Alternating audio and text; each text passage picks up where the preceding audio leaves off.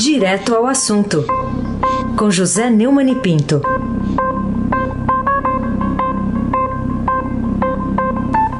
Oi, Neumani, bom dia. Bom dia, Raíssa Abac, o craque. Bom dia, Carolina Ercolim. Tintim por tintim. Bom dia. Bom dia, Almirante Nelson e o seu pedalinho. Bom dia, Bárbara Guerra. Bom dia, Frânio Vanderlei. Bom dia, Clã Bonfim, Emanuel, Alice Isadora. Bom dia, melhor ouvinte, ouvinte da Rádio Eldorado 107,3 FM. Eisenbach e o craque. O Neumann, temos aí um, uma crise né, causada pela associação da disseminação do coronavírus pelo mundo e a queda do preço do petróleo. Deu até uma recuperada, mas ainda é aquele viés de queda, né? Isso aí, na sua opinião, vai levar o governo a apresentar mesmo as reformas tributária, administrativa, aquela PEC emergencial e o Congresso aprová-las, como já prometeram aí, a gente ouviu isso do presidente Bolsonaro, do ministro Paulo Guedes e até do presidente da Câmara, o Rodrigo Maia? É, Raíssa, o presidente Jair Bolsonaro voltou a falar ontem de reformas.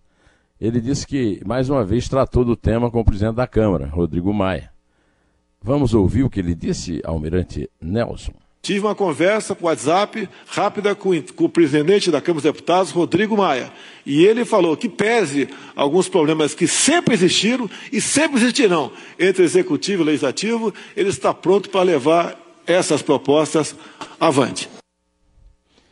Bom, o Rodrigo Maia disse anteontem que o governo precisará de outras ações além das reformas para enfrentar a atual crise causada pela disseminação do coronavírus e também pela forte queda nos preços do petróleo.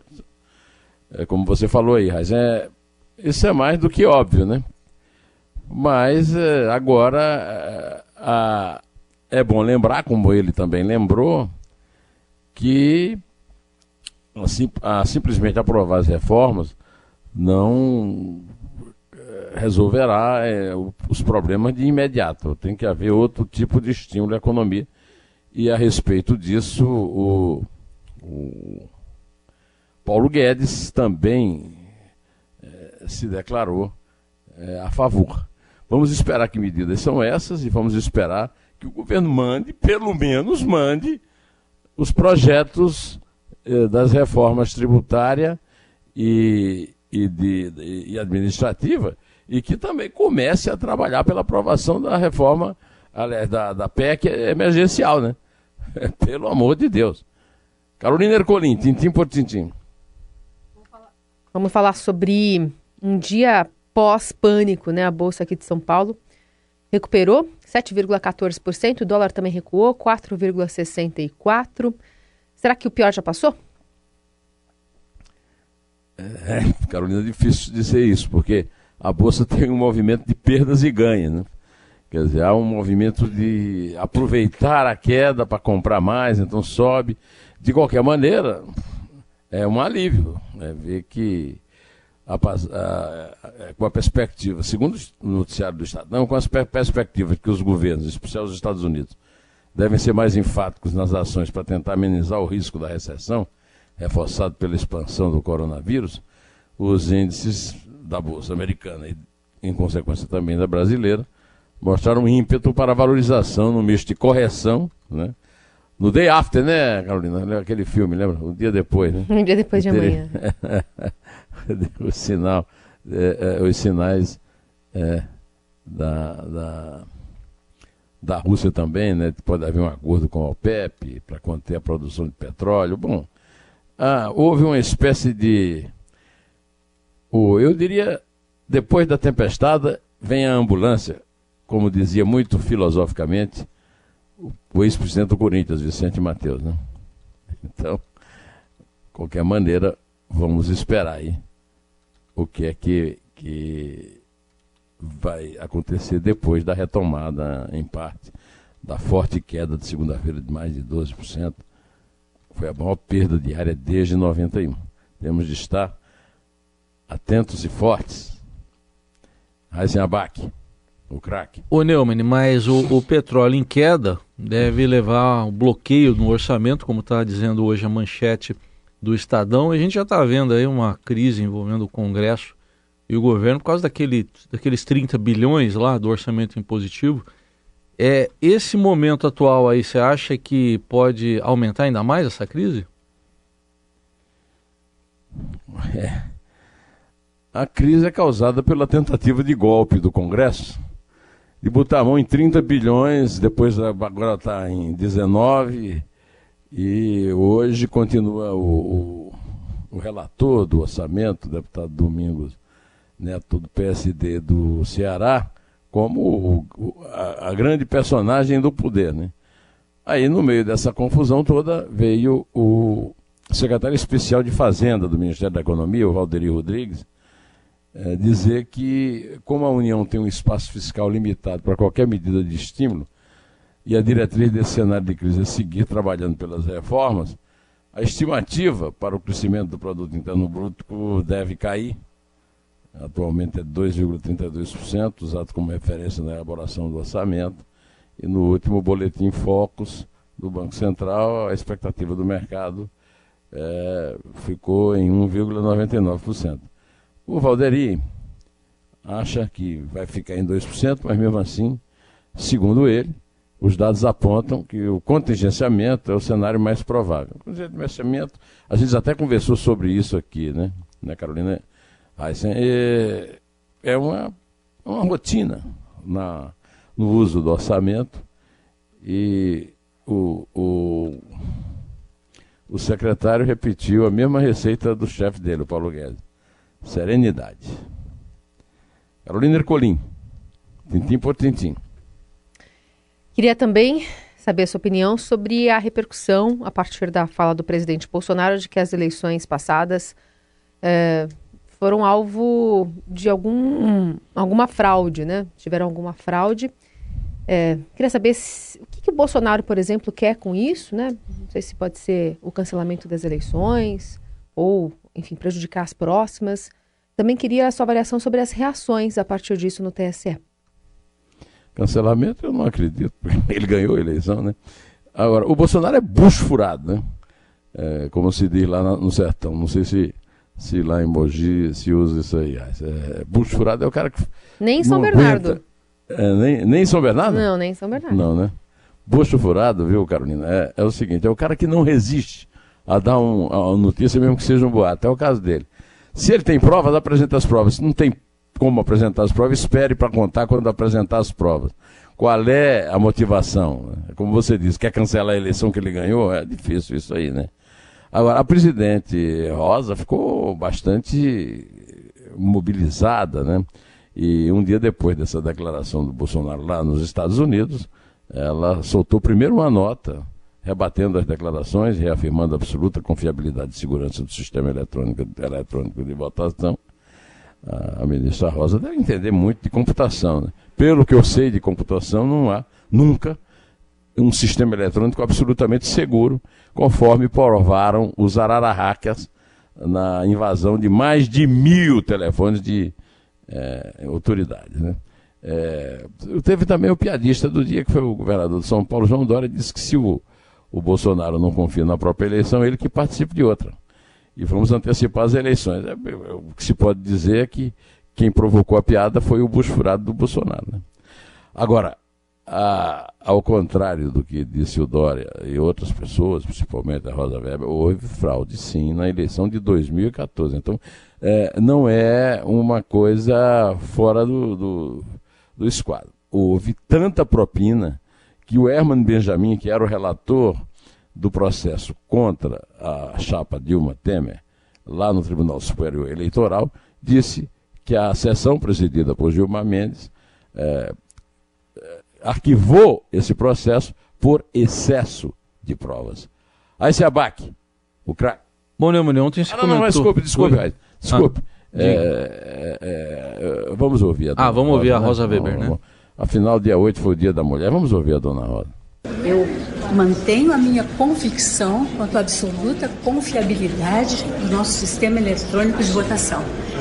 E essa confiabilidade, essa segurança, ela vem em especial da auditabilidade dessas urnas eletrônicas. Isso foi um verdadeiro mantra durante as eleições de 2018.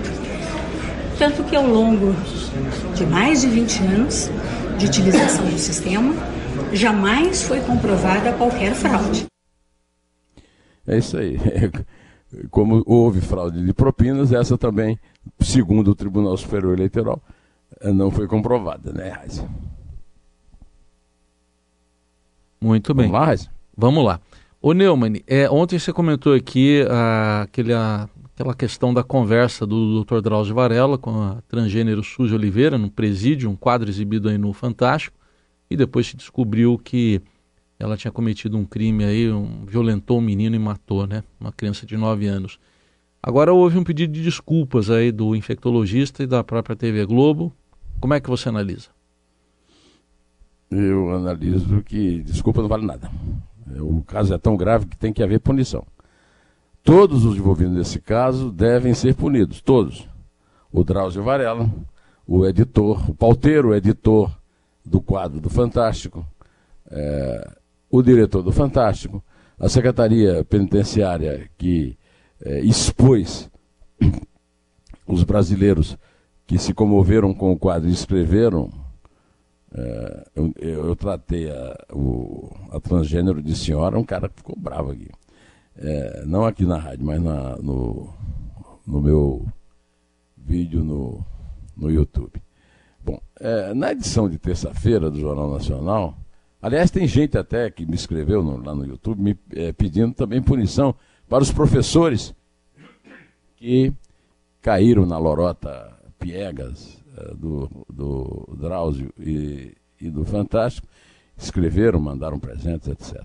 Mas ontem, no Jornal Nacional, a Globo exibiu o vídeo em que o médico Drauzio Varela pede desculpas à família do menino no caso Suzy. Ah,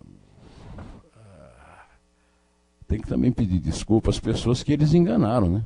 Que escreveram, que mandaram. É, é, que mandaram presentes. Agora, o que eu achei mais absurdo do pedido de desculpa da Globo é apenas depois da exibição do quadro, o Fantástico tomou conhecimento da gravidade do crime e só na, é, um, é, na terça-feira a Globo se manifesta com clareza sobre o assunto, porque respeitou protocolo de segurança, protocolos que autoridades públicas não seguiram. Que história é essa? O cara ainda vem. É, as autoridades cumpriram tudo, né? Afinal de contas, a justiça foi feita. A, a tal transgênero foi condenada pelo crime. A defesa pediu para ser menos de 30 anos, o Superior Tribunal de Justiça não concedeu. A transgênero sobreviveu no, no inferno do presídio, não recebendo o tratamento que recebem os estupradores. É, e agora vem a Globo tentando se justificar. Pelo amor de Deus, a obrigação é semelhante àquele caso do porteiro do Bolsonaro. A Globo está exagerando nesse tipo de irresponsabilidade, no caso do, do, do, do porteiro, e é um crime. No caso do que aconteceu, é um crime. Aí vem o Drauzio e diz: Posso imaginar a dor e peço desculpas a família do menino que foi involuntariamente envolvido no caso. Involuntariamente. Aí depois vem fazer, é um crime que choca todos nós, e pediu desculpa porque errou, aí, mas esse é meu jeito, mas assume a responsabilidade pela repercussão e diz que lamenta quem fez uso político do caso. Pelo amor de Deus, o caso foi usado para ganhar audiência, para comover pessoas. E eu não me lembro de ter visto ninguém é, tirar uso político do, dos fatos. Eu só digo o seguinte: eu não aceito as desculpas de Drauzio Varela, nem da TV Globo, e quero saber quem é que vai ser punido nessa ignomínia. Carolina Ercolim, tintim por tintim. Euni, queria que você também falasse sobre as novas revelações da promotoria da Operação Calvário, em que são acusados os ex-governadores da Paraíba, Ricardo Coutinho e seu irmão. É, o Coriolano, vulgo Cori. Não é Corinthians não, viu? É Cori, viu, Raiz? Bom, o Pedro Prata, o Fausto Macedo e o Luiz é, Vassalo fizeram reportagens sobre o, é, o, a Operação Calvário, que essas reportagens estão registradas no excepcional, no informadíssimo blog do Fausto. Né?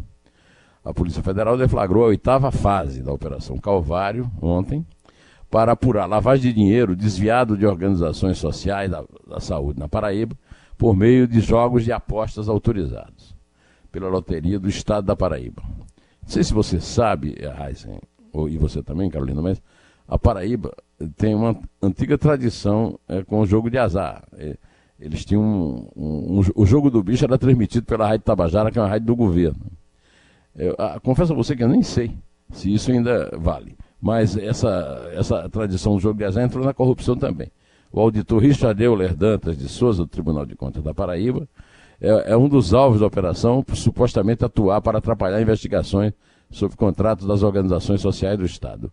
O, o esquema de desvio de 134,2 milhões até isso na pasta de saúde foi alvo de apurações da Polícia Federal. Né?